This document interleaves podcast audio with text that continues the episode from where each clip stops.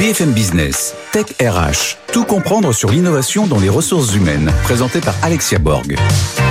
Bonjour à tous et bienvenue dans une nouvelle émission Tech RH. Et oui, cette semaine, eh bien, je vous propose de faire le tour de France de la HR Tech, de la Tech RH, pour découvrir eh bien, toutes les startups qui ne sont pas encore dans le radar des médias. Et c'est l'occasion justement eh bien, de parler avec Alexandre Stourb, directeur général du LabRH, et Anne-Charlotte Monneret, déléguée générale de EdTech France. Nos deux invités vont nous faire découvrir toutes ces startups dans cet écosystème dans toutes nos régions. Je vous propose tout de suite de les accueillir, car ils sont dans la tech, ils sont dans les RH et nous font découvrir les régions. BFM Business, Tech RH, le grand talk. Et c'est parti pour le Tour de France de la Tech RH avec moi Alexandre Stourb et Anne-Charlotte Monneret. Bonjour messieurs, dames. Bonjour. Et merci. C'est un bonjour timide pour présenter les régions aujourd'hui. Euh, ravi de vous avoir aujourd'hui dans cette édition un petit peu particulière, un petit peu spéciale, où on va faire effectivement le tour des régions.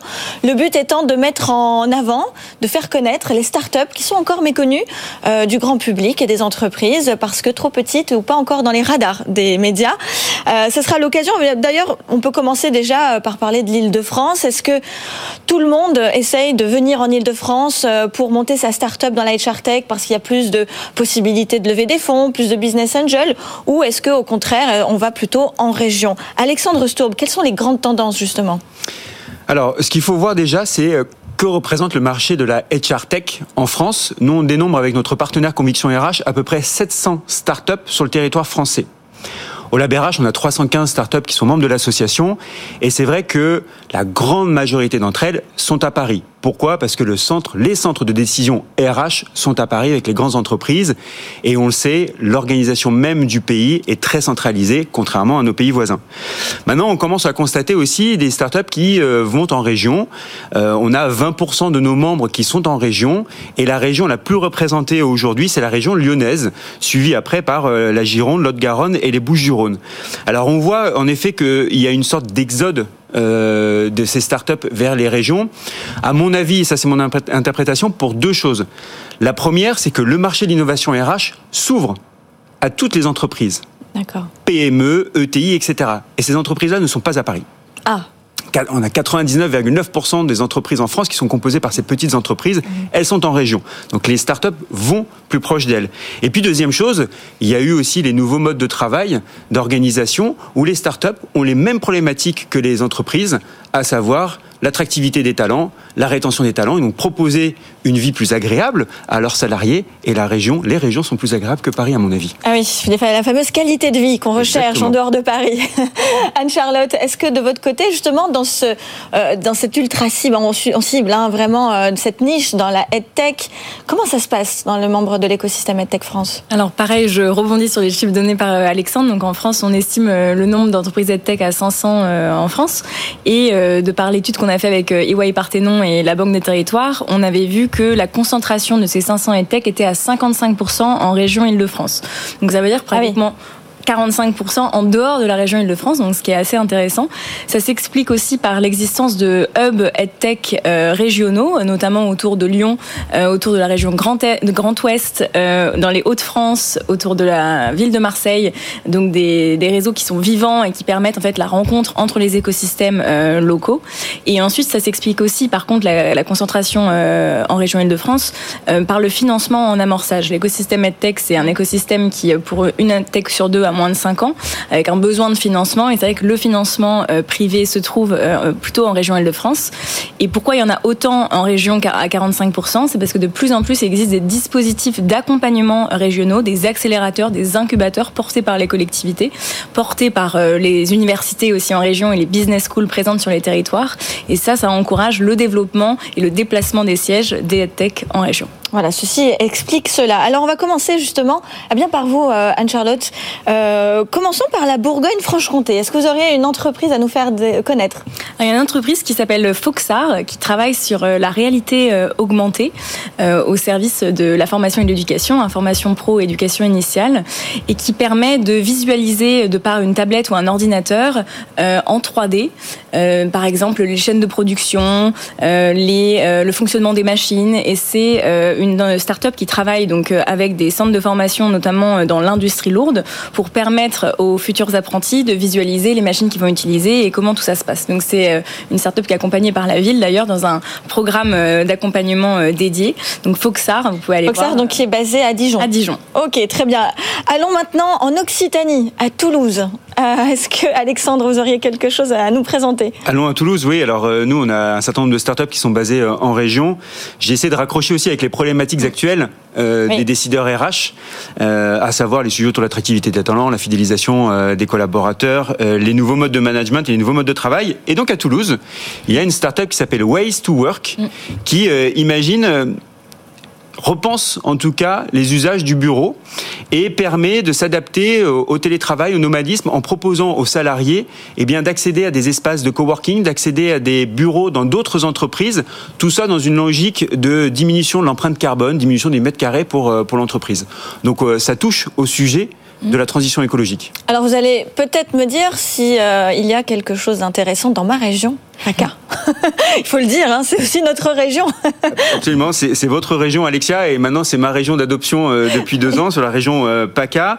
Euh, Il y, a- il y a un certain nombre de, de startups, pareil. je vais axer sur les problématiques de nos RH, la santé mentale. Eh oui. Il y a une startup qui existe qui s'appelle Olivia avec un H devant, qui est une plateforme de santé mentale avec un parcours personnalisé pour les collaborateurs dans les entreprises et qui permet aussi pour les RH d'amorcer ou de proposer une, une démarche de prévention des risques RPS. Intéressant. Côté Tech France, est-ce qu'il y a euh, de belles startups euh, à Marseille Il y a une vingtaine de membres présents euh, à Marseille. hein, C'est un pôle qui est assez important.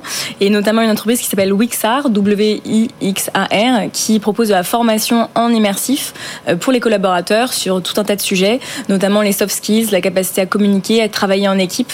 Donc très intéressant pour les ressources humaines, les directions de ressources humaines qui cherchent à mettre en place de l'immersif pour permettre une meilleure collaboration entre les salariés. On remonte un petit peu en Auvergne-Rhône-Alpes. Est-ce qu'on aurait des entreprises à nous présenter en Auvergne-Rhône-Alpes, Alexandre? Faut bien maîtriser sa géographie Ah oui, euh, aujourd'hui.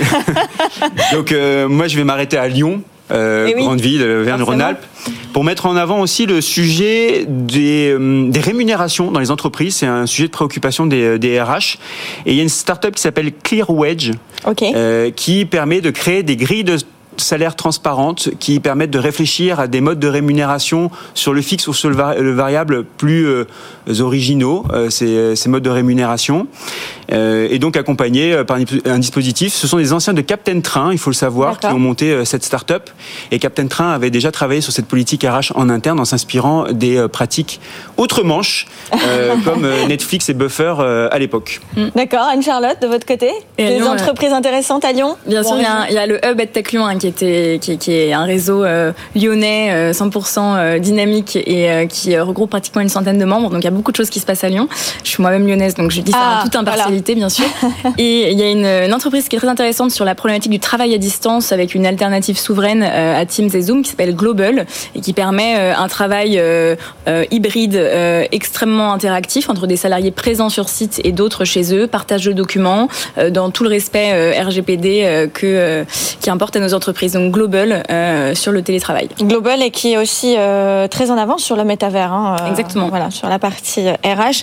Alors, on, on quitte la- l'Auvergne-Rhône-Alpes et je vous propose d'aller en Nouvelle-Aquitaine. Est-ce que vous savez où c'est la Nouvelle-Aquitaine? Oui. Est-ce qu'on on arrive à réviser la carte de France avant de venir aujourd'hui? Alexandre? Non. C'est Marseille? Non, non, euh, Bordeaux. On va s'arrêter à Bordeaux. Oui. Du coup, euh, je vais vous parler de M-Work, Oui. euh, qui est une start-up toujours sur les problématiques de réenchantement de la vie de bureau, qui permet euh, aux salariés et aussi aux, aux RH et managers de savoir qui vient quand dans l'entreprise. Et donc, euh, ça permet de recréer du lien dans l'entreprise. Euh, souvent, on se retrouve confronté à des espaces, des benches vides quand on Ah, c'est intéressant. Donc, ça veut dire que les salariés eux-mêmes disent je suis en télétravail ou je suis en. Eh, tiens, je viens. Ah, c'est super. Un tel vient. Ben, c'est cool. On va pouvoir aller à la cantine ensemble ou déjeuner ensemble. Donc, du coup, je vais venir aussi. Donc voilà, on réenchante la vie de bureau et ça permet au manager de entre guillemets contrôler, même si on veut pas qu'il y ait de contrôle on commande. Oui. Euh, mais ça permet justement de savoir qui vient quand euh, au travail. Intéressant. J'ai travaillé avec une des cofondatrices d'ailleurs euh, par le passé. D'accord. Euh, c'est une super boîte. Je vous encourage à aller voir.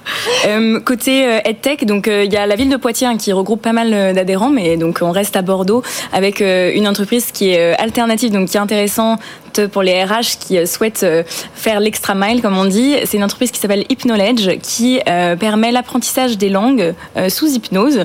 Donc il y a un côté santé mentale, bien-être, tant pour soi pour le salarié, et en même temps le développement de nouvelles compétences linguistiques, l'anglais, le chinois, l'italien, l'espagnol, euh, fondé par des praticiens de l'hypnose. Je le recommande, j'ai testé et c'est très agréable, ça fonctionne bien. Alors on part au Pays de la Loire, à Nantes.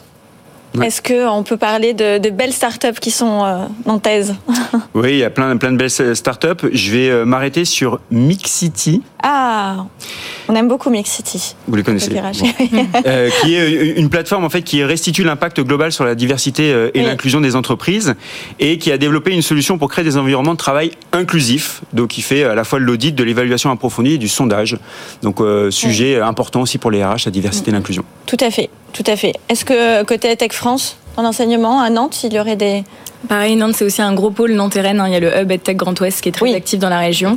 Euh, je m'arrête sur une entreprise qui euh, montre aussi que la formation concerne tous les types euh, de secteurs et tous les types euh, de salariés, qu'importe le niveau de qualification. Une entreprise qui s'appelle Forop, F-O-R-O-P-E, et qui développe une plateforme de formation en situation de travail sur l'immersif pour les employés dans le BTP, pour justement réduire le risque métier, favoriser la bonne posture et, et avoir une formation plus terrain euh, et moins coûteuse pour les employés du BTP. Plus largement, dans le Grand Est, est-ce que vous avez euh, d'autres startups à nous faire découvrir? Oui, alors c'est un marché qui est un peu moins fort entre mm. guillemets euh, d'un point de vue RH. Je ne sais pas si tu partages ça, Charlotte. tu nous le diras tout à l'heure. Mais à Strasbourg, il y a une, une entreprise qui s'appelle Logicio, qui est basée à Strasbourg, qui est un SIRH mais qui travaille beaucoup sur les sujets de la formation, le développement des compétences et l'évaluation, l'évolution pardon des métiers. Mm et qui permet de créer ou en tout cas de mettre en place une cartographie des compétences. Donc on est sur des logiques de stratégique workforce planning. Pareil, sujet important actuellement, euh, le développement des compétences dans les entreprises et pour les RH. À Strasbourg, EdTech France est présent? Euh, on a quelques membres et d'ailleurs il y a une cartographie hein, euh, sur notre site qui montre euh, l'endroit où se trouvent les mhm. sièges de nos différents adhérents. Mais vous verrez si vous allez sur le site, sur cette carte des membres, qu'en effet la région Grand Est est un petit peu moins fournie en entreprises qu'ailleurs. Pourtant c'est pas faute d'avoir des initiatives d'accélération d'entreprises sur place. Et je m'arrêterai sur une entreprise sur une problématique qu'on n'a pas encore abordée, le recrutement et la lutte contre la fraude. Et c'est une entreprise qui s'appelle ProSoon et qui grâce à la technologie de la blockchain parvient à identifier les diplômes, les certificats et euh, s'intègre dans les, euh, les systèmes d'information RH. Euh, Donc voilà, tout ce qui concerne recrutement, blockchain, ProSoon. Alors on parle de recrutement et de blockchain dans chez Tech France maintenant. Alors justement, c'est le seul. Vous avez quelque chose à nous dire On veut comprendre comment ça se fait. Attention, il y a de la et, sont, et, pourquoi ils sont membres chez nous ProSoon? Enfin, je parle en leur nom. aussi parce qu'ils sont connectés avec les universités et les business schools justement pour émettre ces certificats de diplôme qui ah. permettent ensuite la lutte contre la ah. fraude dans le recrutement. Donc, je bien, explique cela. pas de concurrence au LabRH. Euh, très bien. Donc bon, alors donc la région de, d'Alsace, hein, euh, Grand Est, Strasbourg, encore un petit peu fragile, encore un peu faible sur la partie euh, HR Tech Startup, mais pourquoi pas C'est peut-être euh, justement un marché à conquérir. Euh, allons en Normandie. Est-ce que il y a des entreprises en Normandie que vous pouvez nous faire découvrir aujourd'hui? Il y a le, oui, il y a plein de choses qui se passent euh, euh, en Normandie, euh, notamment une entreprise qui s'appelle Tiny Coaching qui va faire des modules de formation sur mobile. donc ça s'appelle du micro-learning, hein, mhm. vous connaissez mieux que moi. et donc ça permet en situation de travail d'avoir des micro-capsules de formation accessibles sur mobile pour tout type de, de, de, de discipline, de type de métier. Donc Tiny Coaching basé à Caen en Normandie.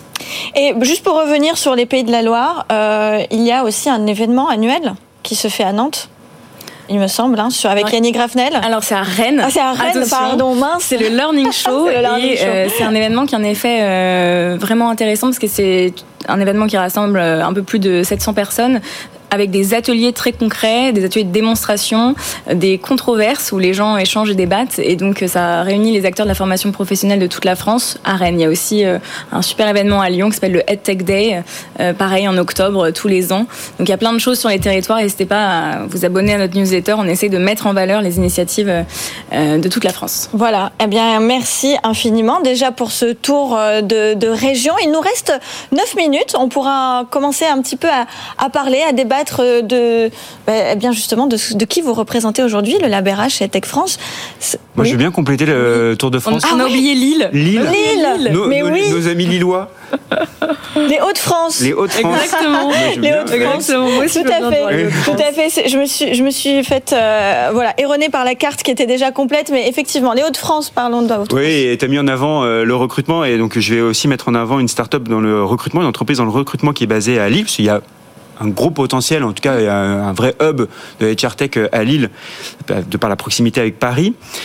Talent View, oui. qui est un ATS euh, assez classique, mais qui aussi euh, propose euh, toute une démarche autour du marketing RH, donc une bonne recruiting pour aller chercher des, des, profils et travailler sur sa marque employeur.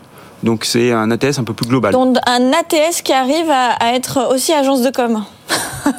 avec un outil qui permet d'aller attirer. Donc avec des mm. dispositifs pour attirer non, les. Mais on, on, comprend les funnels et tout ce, que, tout ce qui compose aussi le marketing et, l'attractivité euh, sur les réseaux sociaux et maintenant toutes les nouvelles façons d'aller chercher les talents là où ils se trouvent. Euh, Est-ce qu'on a Fini avec le, la, partie Tour de France. Vous aviez encore sur l'île, moi, moi j'ai juste à ajouter qu'il y a le, le hub EdTech Hauts-de-France qui est extrêmement euh, dynamique, qui est connecté en plus à Euratech, avec des événements euh, locaux pour les DRH qui sont présents sur place, les directeurs de centres de formation, les directeurs d'université, de business school. C'est animé par une personne qui s'appelle Chris Delpierre. Donc n'hésitez pas, euh, si vous êtes dans la région, à aller aux événements du hub EdTech Hauts-de-France. C'est extrêmement intéressant. Super. Où en est Tech France alors de façon générale, Anne-Charlotte alors où on est Tech France? On a un peu plus de 450 euh, membres aujourd'hui, euh, une soixantaine euh, de partenaires, hein, pareil dans toute la France. Et l'année se déroule au rythme des temps forts. On a d'ailleurs un salon sur sur la formation initiale cette semaine qui s'appelle Educatech. Et surtout, il y a une vraie accélération sur l'international. Je ne sais pas si Alexandre, tu ressens ça au sein de tes entreprises. C'est lié sans doute aussi à la conjoncture économique française hein, qui pousse les entreprises à aller chercher des relais de croissance euh, à l'étranger, mais pas que. Euh, on a deux postes de VIE euh, présents à l'international, une à Tunis qui couvre l'Afrique francophone et une basée à Mexico qui couvre l'Amérique latine. Et c'est extrêmement intéressant de voir l'intérêt pour ces deux zones du monde pour nos membres. Et, et du coup, on essaye d'être présent sur sur des temps forts, des salons à l'international, d'emmener des délégations d'EdTech françaises pour justement faciliter l'accès au marché pour pour nos entreprises. Donc, on était au sommet de la francophonie le week-end dernier pour justement montrer l'importance du numérique pour l'éducation et la formation euh, en, euh, en zone francophone. Et on euh, une délégation d'entreprises au CES de Las Vegas en janvier pour montrer qu'il y a autant de tech que de aide dans la tech. Et là, on emmènera une vingtaine d'acteurs, autant des entreprises que des LND de grands groupes, des directeurs de business school, au sein de la même délégation pendant quatre jours à Las Vegas pour justement faire rayonner les savoir-faire français. Il y aura aussi des HR Tech qui seront sans doute présente aussi. Euh, Vous êtes vous à Las Vegas, au CES, euh, le LabRH Non, on n'est pas directement à Las Vegas, mais euh, on travaille avec EdTech France, nous ne sommes pas concurrents. Absolument. Hein, donc nous travaillons presque main dans la main et Anne-Charlotte, en effet, propose à nos membres des mm. opportunités pour, sous le village EdTech, mm, mm. de pouvoir participer au CES de Las Vegas. Et je rejoins ce qu'a dit Anne-Charlotte, ce qu'on constate aujourd'hui, au côté LabRH, quelques mots. 315 startups qui sont membres de notre association. On a des corporates aussi, 75 hein, adhérents corporate. On voit que le marché RH continue d'évoluer. Les RH se posent beaucoup de questions. La, transformation de la fonction continue. Euh, Aujourd'hui, il y a plein de sujets qui euh, euh, arrivent. vous avez eu une émission il n'y a pas longtemps sur le métavers. Ça va être un vrai sujet. L'utilisation de la blockchain, des smart contracts dans, les RH. Le sujet de la transition écologique. on vient de lancer un rapport de prospective ce matin même sur les open talents. C'est comment les RH vont s'emparer du sujet des open talents. Et puis, comme l'a dit Anne-Charlotte, cette logique d'internationalisation. En effet, nos startups françaises, elles ont pu euh, établir leur business à Paris pour beaucoup d'entre elles, puis en région et s'intéressent de plus en plus à l'international. Alors tu as cité Tunis, c'est assez euh, rigolo puisqu'il y a une volonté euh, des entreprises à Tunisie de pouvoir créer un lab RH en Tunisie. D'accord. Donc il y a un voyage qui est organisé au mois de janvier. On a ouvert le lab RH en Suisse euh, officiellement il y a deux trois semaines à, à peu près. Ça nous permet d'adresser le marché allemand, Mm. puisque là, il y a de vraies opportunités de business pour le marché allemand. Et c'est pour ça que je trouve que c'est bizarre que la région Grand Est ne soit pas plus exploitée, puisqu'on Oui. est proche Exact. de l'Allemagne. Donc on sera présent, il y a des, il y a des gros événements sur des salons euh, en Allemagne. Euh, donc euh, cette logique internationale s'amplifie au Lab RH, comme, comme sur euh, la tech, à la fois côté start-up pour aller chercher des nouveaux clients, mais aussi parce que ce sont des clients français, mais de grandes entreprises qui ont des RH à l'international et qu'il faut animer. Du coup, et donc un intérêt à pouvoir voir ce qui se passe aussi dans les autres pays. Alors, ce qui est intéressant, c'est qu'on on parlait des régions et puis on est vite parti à l'international. Ça veut dire qu'il y a vraiment un marché. Donc, en Amérique latine, vous parliez euh, de votre VIE au Mexique, c'est ça? Amérique latine, euh, plutôt sur l'enseignement supérieur en fait, euh, étant donné que l'éducation à la française est vraiment reconnue et ils ont des très bonnes universités, des très bonnes écoles privées qui qui recherchent des, des outils numériques. Et côté Afrique francophone, autant dans la formation professionnelle que la formation initiale, il y a un vrai besoin de contenu de formation, d'outils de formation, aussi parce que la population est plus jeune et euh, ce sont des talents à aller former et, euh, et à former aux compétences d'avenir euh, dont on parle souvent. Donc il y a aussi un enjeu de, de, donner les compétences à des personnes qui sont les salariés de demain. Donc il y a tout un enjeu démographique en Afrique francophone. Et je rebondirai aussi sur la, hum, la conjoncture économique française. Il y a quand même ce fameux plan France 2030, compétences et métiers d'avenir. Il y a un vrai accent mis sur l'hybridation de la formation, sur comment est-ce qu'on forme les talents de demain, comment est-ce que on réfléchit à euh, ces cycles de carrière qui sont de plus en plus courts, à ces métiers qui se transforment, aux difficultés des entreprises à recruter. Et, euh, donc il y a un vrai, euh, un vrai effort public là-dessus, donc avec le plan France 2030, qui est favorable aussi à l'écosystème français en ce moment de la tech. Je ne sais pas si la HR Tech vous vous positionnez aussi là-dessus, je pense peut-être, avec des finum et ce type de, de ligne de financement. Mais voilà, en tout cas, je trouve qu'il y a une vraie prise de conscience aussi que le monde du travail se transforme et que les, entreprises numériques pourront peut-être répondre à toutes ces problématiques. Vous parlez d'Open Talent tout à l'heure. Est-ce Mm. que vous pouvez nous expliquer ce que c'est? Les freelances, les travailleurs indépendants. Donc c'est comment euh, les entreprises demain vont devoir composer non plus avec le sacro-saint CDI, Ouais. euh, mais ça. avoir un rapport au travail différent et chercher. euh, on parle de compétences hein, depuis tout à l'heure. Chercher les compétences sur le marché et ces compétences-là, euh, il n'est pas nécessaire de les avoir en CDI, euh, cadenassées entre guillemets dans un building à la défense. On peut les avoir à travers du freelancing, à travers du portage salarial et c'est comment les RH vont s'emparer de ce sujet-là, qui aujourd'hui passe beaucoup par les directions des achats. Ce Oui. sont les prescripteurs, hein, et ils vont signer des, des- des contrats de prestation intellectuelle avec ces freelances.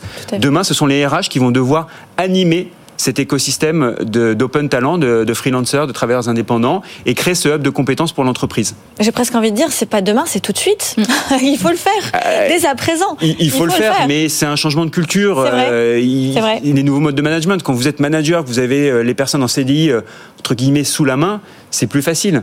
Il faut changer de référentiel, de mindset pour pouvoir manager euh, des personnes qui viennent une journée, deux journées par euh, par semaine au bureau et qui n'ont pas un, une, euh, une- un rôle ou un rattachement hiérarchique. Exact. Donc c'est encore particulier. Toutes les entreprises sont Mais, pas. c'est ces talents, fameux talents, qui sont dans les angles morts finalement hein, des RH parce que justement ils sont mis dans les job boards, on peut pas, on peut pas difficilement les chasser et pourtant ils sont là et ils sont parfois disponibles pour travailler quelques jours par semaine et on les voit pas tout le temps. Ouais, et puis même un, un cran plus loin, les salariés des entreprises.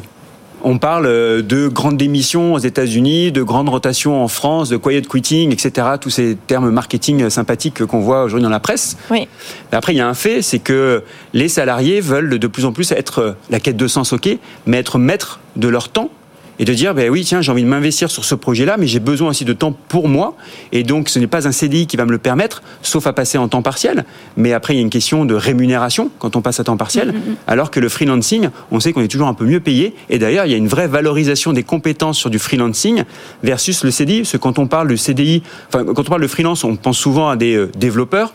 Mais euh, la réalité, c'est que le, le freelancing, c'est pour du marketing, c'est pour la com, etc. En général, ce sont des métiers qui ne sont pas extrêmement bien payés en CDI et qui sont très bien valorisés en freelancing. Et d'ailleurs qui permettent le télétravail et donc de partir en région.